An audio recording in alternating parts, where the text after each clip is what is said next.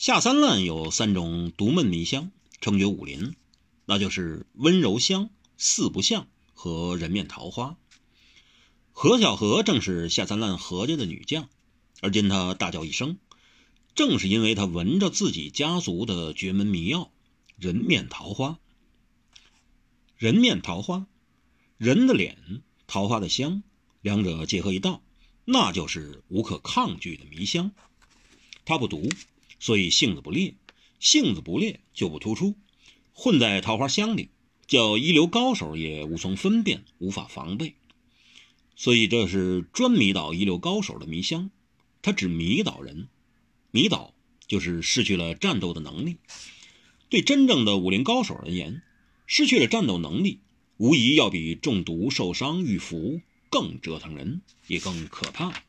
下三滥一门之所以能一小族人就能震慑武林，就与他们的作风手段以及独门绝技有着极大关系。人面桃花即是其一。何小荷今晚很早便睡去了，早在风雨之前，他也没去院子里经历王小石那一场感情上的骤风急雨。所以他睡得很安详，不，简直是熟睡如死。他睡觉向来都有鼾声，他很不希望人知道这一点，甚至抗拒这一事实。曾经在人指出后，还坚决不承认这事，但他终究知道这是事实。不仅他以前青楼生涯时，客人压戏取笑过他，他也为此翻过脸。直至有一次，他午夜梦回，人是醒了过来。眼是睁了开来，整个身子却保留着原来的姿势没变。那时他就清清楚楚地听到一种声音，鼾声，他自己体内发出来的鼾声。从这个时候开始，他就知道他确要面对这个事实了。不过，今晚他也突然惊醒，但却不是给自己的鼾声吵醒的，而是另外一种奇异的感觉，不是声音，而是味道，香，香味儿。他被一种熟悉的感觉唤醒，他拥被坐起，他竟闻到了一种家乡的味道。家乡的味道是什么？有的，你只要细心留意一下，家乡是有味道的。那可能是叶子发霉的气味，可能是杏子熟了的甜苦味，可能是日头照在石上的烈味。也可能是那儿的人家多吃了辣椒麻油，粪便中便带着一种辣辣的冲味不只是家乡有味道，连家也有味道。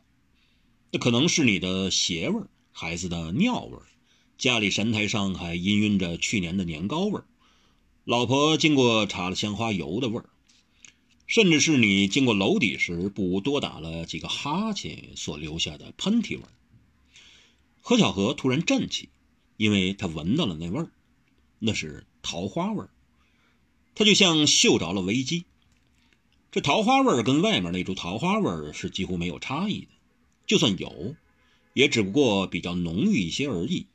但在如此雨夜里，是谁都分辨不出来的。可是何小荷分辨得出来，对他而言，那桃花味少一分只引人诱人，多一分则可死人杀人。别的味儿都不怕，就怕这桃花味儿。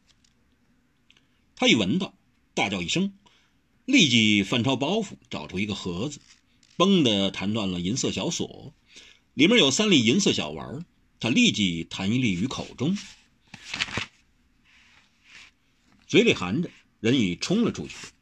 他一出套房门，刚好有道闪电，他就见到四个人。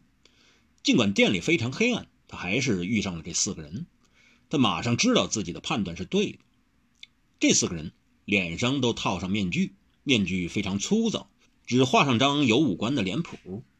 这面具的嘴却非常特殊，也很突出，唇上不住吐出一种绯色的雾。这就是，这就是人面桃花。人面桃花是一种味若桃花的气体，着后令人浑身无力。这迷香就安置在下三滥特制密造的面具里，得到这面具的人就可以戴上它，一面吹出迷香，一面付诸行动。何小荷先服的解药叫笑春风，但服下解药不代表就能够不呼吸，只要呼吸就不得不畏惧人面桃花的威力。只有戴上那特制的面具，才不会让迷香回心。可是何小荷已无可选择，因为看来大家好像都着了迷香，这四人如入无人之境，而且正往秋月阁和春花轩里闯去。看来歹徒志在向王小石和温柔下手。何小荷已不能退，也不能走，他更不能回避。因为对方使的正是他本门的迷香，他只有一个人，对方却有四个，而这正是个月黑风高杀人夜。他要面对，他坚持一声：“你们是谁？”这四人一愣，他们显然没有想到，居然还有人着了人面桃花而不倒。他们也只愣了一愣，然后就做了一个手势，其中两人一持刀，一拿剑。向他两头包抄而来，另外两人一提枪，一支棍，已砰然踢开了秋月、春花两房的门，要攻进去。他们熟练而合作无间，狠而利落。霹雳一声，电光破空，亮出了他的利爪，一闪而没。